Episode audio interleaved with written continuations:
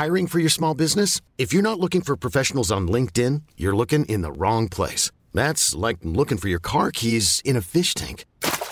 LinkedIn helps you hire professionals you can't find anywhere else, even those who aren't actively searching for a new job but might be open to the perfect role. In a given month, over 70% of LinkedIn users don't even visit other leading job sites. So start looking in the right place. With LinkedIn, you can hire professionals like a professional. Post your free job on linkedin.com slash achieve today. Vamos a platicar ahora con Enoc Castellanos, él es presidente de la Cámara Nacional de la Industria de la Transformación, la Canacintra, y saludo con mucho gusto en la línea telefónica. Enoc, ¿cómo estás? Enoc, buenos días. Muy buenos días, Mario. Un saludo a tu auditorio. Gracias por tomarnos la llamada. Pues mira, hay varios temas de qué platicar. A mí me gustaría entrarle primero con este asunto del el TEMEC, que nos des algún comentario sobre pues lo que está pasando ahí con las negociaciones, la ratificación, las propuestas de último minuto que han querido meter los demócratas ahí en el tema eh, pues más recientemente de los autos, ¿no? El acero y el aluminio que le puede pegar mucho a la industria automotriz que de por sí lleva eh, tres años complicados en materia de producción, de ventas, de exportación. Eh, ¿Cómo ves este tema en general, la, eh, la, la, solicitud de los requisitos de los demócratas para pasar la ratificación del TEMEC? Pues mira, suena de, de, último minuto eh, el que quieran cambiar cosas tan fundamentales. Hemos estado en comunicación los integrantes del Consejo Coordinador Empresarial y a su vez eh, Carlos Salazar con, con, el negociador Jesús Seade. Eh, y creo que se ha, se ha respondido bien por parte de México. Nosotros eh, apoyamos el que, el que se le pusiera un pues un, freno a, las exigencias en algún caso, en algunos casos de medidas que se estaban eh, que se estaban pidiendo por parte de los americanos, entre ellas la, la de la inspección por parte de, algunas autoridades laborales de Estados Unidos a empresas mexicanas. Creo que esto era extraterritorial y, que no violaba soberanías, era como si ellos nos aceptaran lo contrario. Pero ahora el tema está eh, muy focalizado en que quieren modificar algo que ya estaba en el tratado, que el, que el 70% del aluminio y de el acero usado eh, en la industria automotriz para los autos sea de procedencia, pero desde origen, es decir, desde el mineral del hierro o desde la bauxita uh -huh. que se utiliza para producir aluminio.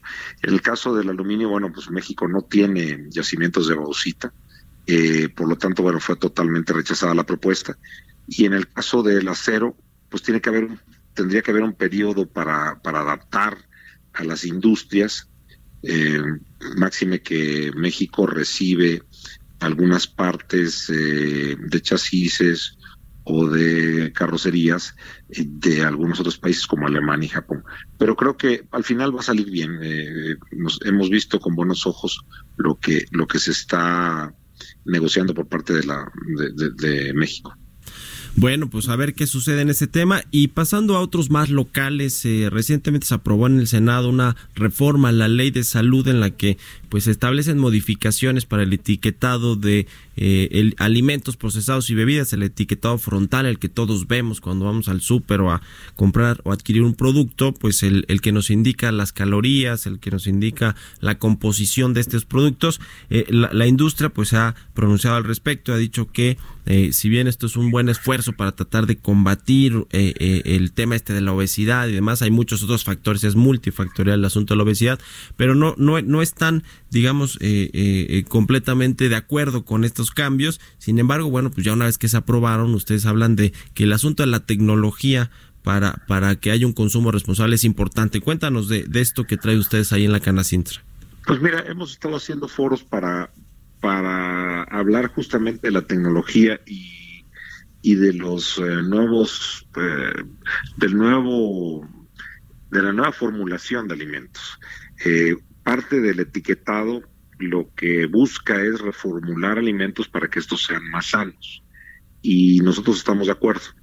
Eh, estamos por cerrar el día de mañana el periodo de consultas de la norma, porque recordemos que la ley que se modificó finalmente se tiene que aplicar a través de una norma sí. que re recoja eh, obviamente los preceptos de la ley. Y en esta norma, bueno, digamos, es donde se está negociando lo fino la autoridad tiene por obligación abrir un periodo de consultas que es el que está y que cierra el día de mañana y donde la industria en su conjunto estamos metiendo diferentes eh, propuestas o, sugerencias para que sea aplicable. Eh, el etiquetado frontal eh, se ha aplicado sobre todo en Chile y, es un etiquetado de advertencia cuando se, cuando se rebasan los niveles máximos de ingesta de acuerdo a ciertos parámetros, sobre todo en azúcares, grasas, trans, y algunos otros eh, y algunos otros valores de, componentes. La idea es que, esto efectivamente sea una sea un sea, sea de, utilidad para los consumidores, pero sin coartar su libertad de, y su libre albedrío para consumir. Eh, recordemos que lo que te, lo que te hace daño no es el alimento per se, sino la dosis. Y al final, pues como decíamos, y con esto concluyo Mario, qué bueno que se esté eh, tratando de mejorar alimentos procesados, pero el mexicano debe mejorar su dieta en todos lados, porque taquerías, gorditas, tortas de tamal hay en, todo toda la ciudad y en todo México.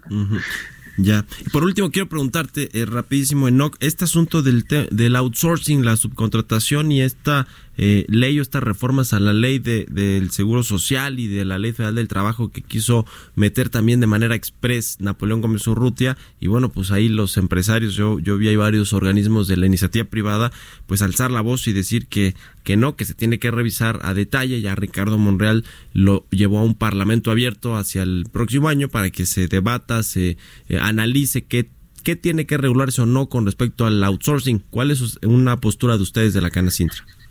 Pues es, es en el mismo sentido.